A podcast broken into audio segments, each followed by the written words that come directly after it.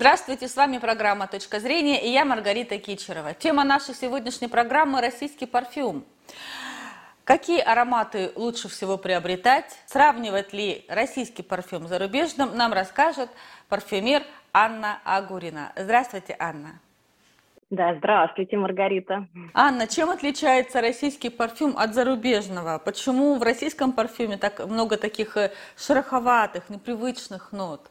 Ох, вопрос, конечно, хороший. А, наверное, очень важно понимать, что вы с чем сравниваете. Да? То есть, если мы говорим про российский парфюм, наверное, первым делом в голову приходят две вещи. Либо какие-то духи, купленные на развале, на Авито, какие-то самодельные да, смеси, в них, конечно же, очень много шероховатости, потому что их делали не профессионалы, да, то есть люди, которые не знают химию, которые не работали с душистыми веществами, которые делают это по наитию, и, соответственно, такого рода смеси скорее можно именно вот величать смесями, а не духами, либо какими-то композициями, они скорее про ароматерапию, да, то есть не про удовольствие, а про какое-то лечение, достижение эффекта, может быть. Поэтому это мы духами называть не будем. А если мы говорим про духи, которые произведены в России, то первым делом в голову приходит что-то вроде э, «Красной Москвы», то есть э, продукция фабрики «Новая заря». И вот это, конечно, нельзя сравнивать с иностранными э, духами, парфюмами, потому что это ароматы, которые были произведены во время Советского Союза. Вот, и, соответственно, они морально уже устарели, и, может быть, как раз на тот момент, когда они существовали, вот тогда-то они были актуальными. То есть самый ландыш серебристый, да, может быть, там, не знаю, малахитовый ларец. И это были неплохие духи, которые были а, для того времени очень модные, в которых были хорошие ингредиенты, которые были сделаны с духом того времени, да, и достойными парфюмерами. И немного вас перебью, Анна, по моему наблюдению, советские женщины, им было запрещено, возможно, ну, в кавычках запрещено, но э, не поощрялось, скажем так, пахнуть соблазном.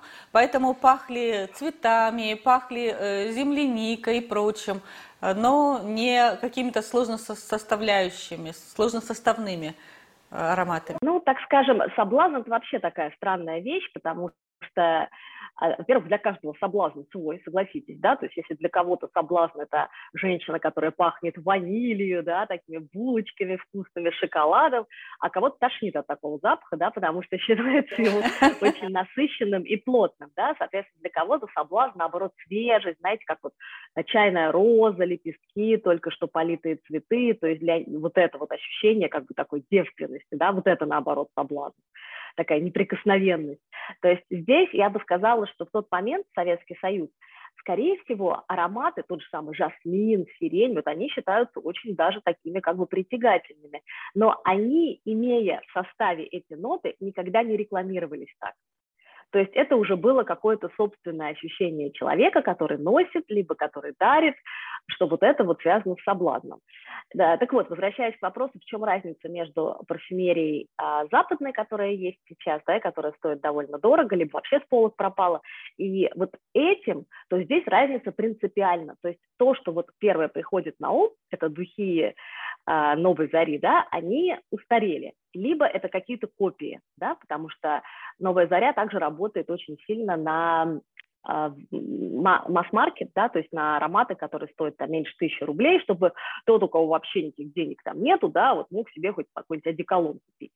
Вот, но а, мало кто знает, что есть уже парфюмеры, российские, которые создают достойные духи, которые могут быть альтернативой вот этим вот европейским духам. Что это за духи и парфюмеры, Анна? Значит, а, смотрите, получается, что как сейчас устроена индустрия парфюмерии в России. То есть вот та же самая «Новая заря», либо фабрика «Бракар», они все а, как бы духи создают концепции за границей. И за границей же эти смеси вот, то есть концентрат смешивается, а потом он поставляется в Россию, и в России разбавляется спиртом. Поэтому где концентрат был разбавлен, это и считается страна производства по российскому стандарту. Да? Соответственно, все, что у нас есть, все, все, все, что бы ни произведено было в России, оно придумано не российским парфюмером, оно придумано парфюмером французским, турецким, итальянским, американским, да, канадским, который находится где-то там, да, который там это придумал, и там это все было смешно. Почему это так происходит? Потому что в России, во-первых, нет компонентов, у нас есть э, среди компонентов береза, э, шалфей, бобровая струя, которая в первую очередь не для духов используется, а для лечения, бабушки ей пользуются. Ну и, собственно, что там у нас еще есть сосна, вот, то есть самая вот эта вот сибирская. И как, как понимаете, из этого ну, особо ничего не создать. Есть еще лаванда крымская, да, там очень мало ее в количестве, роза тоже, но это все не те количества, которые нужны. Поэтому, если нет сырья, то, по сути, и производить невыгодно, понимаете? Проще всего производить духи там, где есть доступ ко всему этому сырью. Например, во Франции, да, во Франции есть колония, э, например, э, Реунион, где растет иланг-иланг, где растет эм, гвоздика, где растет э, ваниль. Соответственно, вот это все как бы считается, что это произведено на французской территории, потом это приезжает уже в какие-нибудь там Грас, например, и там эти вещества дорабатывают, становятся прекрасными, и вот тогда как бы они там хранятся, и Франция производит духи вот с этими веществами и для России, и для себя, и для Италии, и для там США, например. Вот, соответственно, в России этого нету, поэтому все духи производятся там, и производится самое главное, Мариана, что я хочу сказать, Маргарита, простите, мы это же уберем, правда?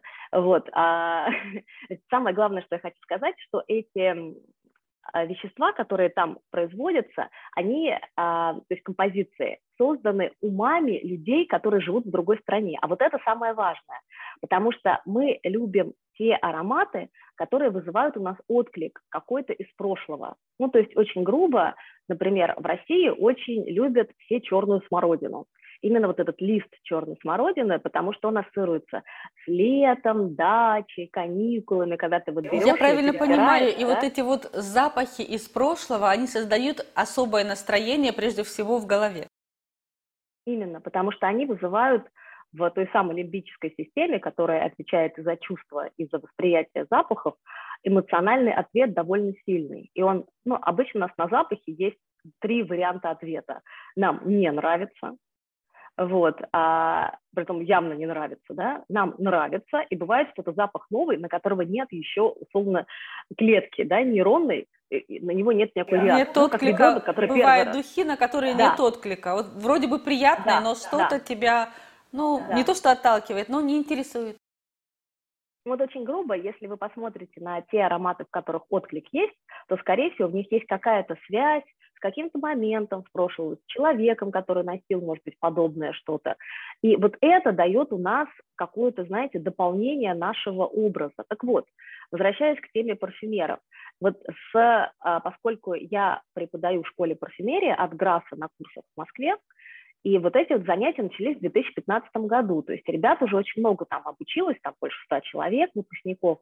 И а вот только к 2020 году, то есть сколько нужно было времени пройти, чтобы они начали создавать уже композиции, которые созданы именно а, русским человеком, человеком, который э, кстати, у нас не только из России, у нас из Азербайджана очень много ребят, из Беларуси, из Украины.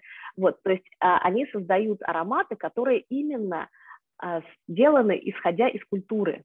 Вот это очень важно исходя из того, что они сами знают, любят, и как являясь частью нации, частью страны, они могут создавать ароматы, которые именно а, отражают вот эти вот вкусы этого поколения. Так вот, в 2020 году, там, э, как раз начало пандемии, очень много ребят запустили свои прекрасные марки. Ну вот, например, очень интересный проект, а, который, вот, на мой взгляд, прямо по красоте, по визуализации, по интересным а, концепциям духов может сравниться прямо вот с хорошими европейскими марками. То есть, например, это Pure Sans.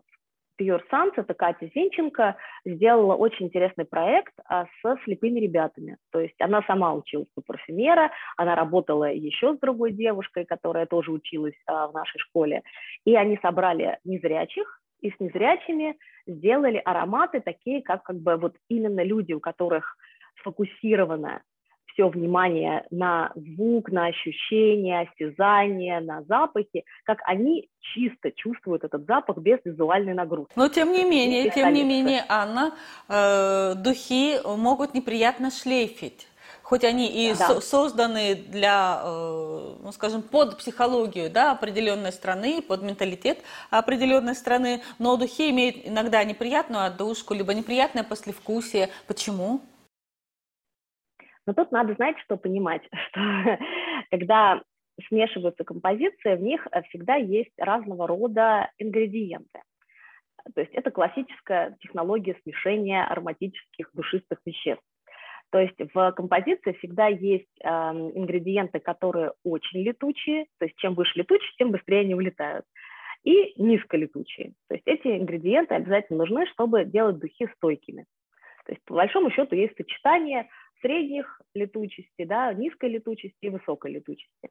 И когда мы только наносим аромат на блотер, на кожу, там, на волосы, мы слышим, конечно же, в первую очередь вот эти высоколетучие, потому что они и летят первым делом, да, логично. Соответственно, многие парфюмеры хитрые, они именно делают упор на вот эти высоколетучие вещества, которые мы слышим первые 15 минут, потому что такой ритм жизни сейчас, что большинство людей уже больше, чем 15 минут на выбор парфюма потратить не могут. Соответственно, им нравятся вот эти вот ноты, но они не имеют возможности дослушать до тех самых тяжелых молекул, которые будут находиться вот в основе аромата. А это время, это где-то 24 часа. То есть, по большому счету, чтобы такого неприятного сюрприза, когда вот эти вот высоколетучие улетят, а там а, покажется какая-нибудь ваниль, ну, многие сталкивались с тем, что поначалу духи свежие, чем больше их носишь, тем больше они сладкие, да? А может, этот человек сладости ты не хотел, да? Соответственно, имеет смысл э, духи покупать на следующий день. То есть если ты их нанес на кожу, нанес много, и спустя 24 часа они тебя по-прежнему не раздражают, то есть тогда ты выбрал те, а, тот аромат, в котором есть на всех стадиях вот этой вот диффузии, да, то есть его распространения, ноты, которые нравятся. То есть что я хочу сказать, самое главное, что это не про то, что работа парфюмера плохая, это не про то, что ингредиенты какие-то дешевые, это про то, что сама конструкция прячет вот эту вот этот шлейф базу, вот эти вот тяжелые ноты. И если ты не дослушал до конца, это все равно, что судить о книге а, по первым 100 страницам, да, ну, если там книга, например, 300 страниц. Ну, да, плюс эти ингредиенты хорошая, может, не совпадают с химией кожи. А, ну, они могут либо не совпадать с химией кожи, либо вот то самое, о чем мы говорили, они могут иметь для вас неприятную коннотацию. То есть ваша лимбическая система эту ваниль ассоциирует с дешевой булкой, я не знаю, какой-нибудь кексом, да, который вы там покупали в палатке, да, которым отравились. Поэтому для вас ваниль не вообще этот нота, которая нет никогда ни при каких условиях. Она несет неприятный опыт. Вот, поэтому вот те ребята, которые работают сейчас э, и создают вот эти вот новые ароматы, они, тут нельзя сказать, что у них какой-то будет особый шлейф, еще что-то. Они делают именно по той классической технологии. И эм, по стоимости, кстати, а, такие ароматы, нельзя сказать, что они прям очень дешевые, да, потому что тут надо тоже понимать, что тот же самый концентрат, то есть они это придумали в России, но в России сырья нету, и им приходится собирать это все там, в той же Франции, например. Потом из Франции привозить его, в России нет стекла, это поразительно, но а, казалось бы, вот он, гусь хрустальный, сделай нам эти хрустальные флаконы. Нет.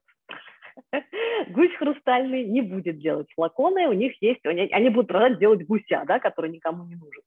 Вот, ну и так далее. Поэтому, конечно, и, ну, и в других странах там рядом, да, то есть если мы посмотрим в Азию, там тоже не так просто найти э, флаконы. Поэтому это все очень сложные проекты, но что я хочу сказать, что вот это вот а, появление, самое главное, что появились люди, которые создают духи из нашей традиции. Вот я уже упомянула Катю Зинченко, которая придумала вот этот вот проект Pure Sun, да, со слепыми ребятами. Потом есть, например, а, тоже мой коллега бывший, это Ярослав Симонов, который для бренда Фукашима придумал аромат, который вообще взорвал, по-моему, весь рынок в 2020-2021 году, называется Тирми и Парт. То есть такой прям унисекс, очень интересный аромат. И он, кстати, знаете, что интересно? Он как бы не такой вот молодежный. У него вот какие-то фруктовые. Он вот именно с такой чуть-чуть отсылкой к традиции прошлой. Ты знаете, как современная классика, как вот эти вот жакеты Шанель, которые раз с кроссовками кто-то носит, я бы так сказала.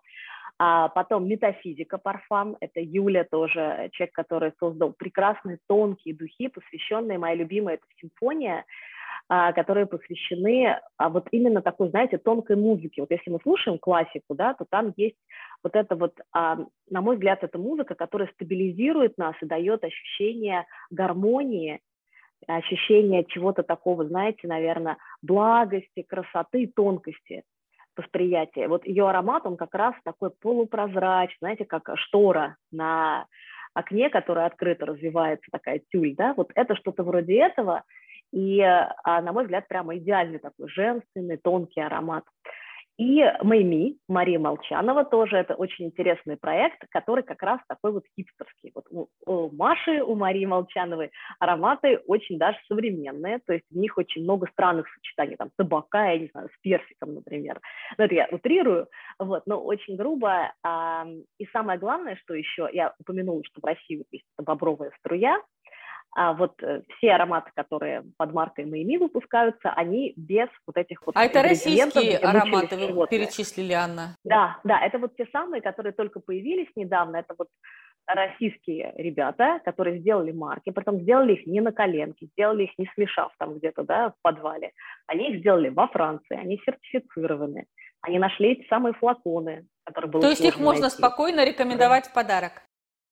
Да, и самое главное, что они еще, знаете, зарегистрировали в этой системе честный знак, который не самая простая регистрация, и они абсолютно как бы вот хорошая альтернатива вот тем самым западным маркам. И самое главное, что здесь про них мало кто знает, да, потому что, чтобы рекламировать, всякие бюджеты есть. Но а потихонечку они начинают появляться, там, слышно, в «Золотом яблоке», в музее «Гараж» можно найти в Москве вот там эти ароматы.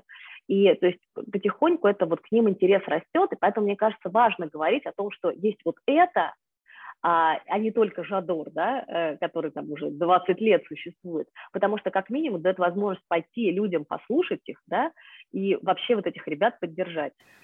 Спасибо, Анна. Вам спасибо большое. На этом наша программа подошла к концу. С вами была Маргарита Кичерова и парфюмер Анна Агурина. Всего доброго!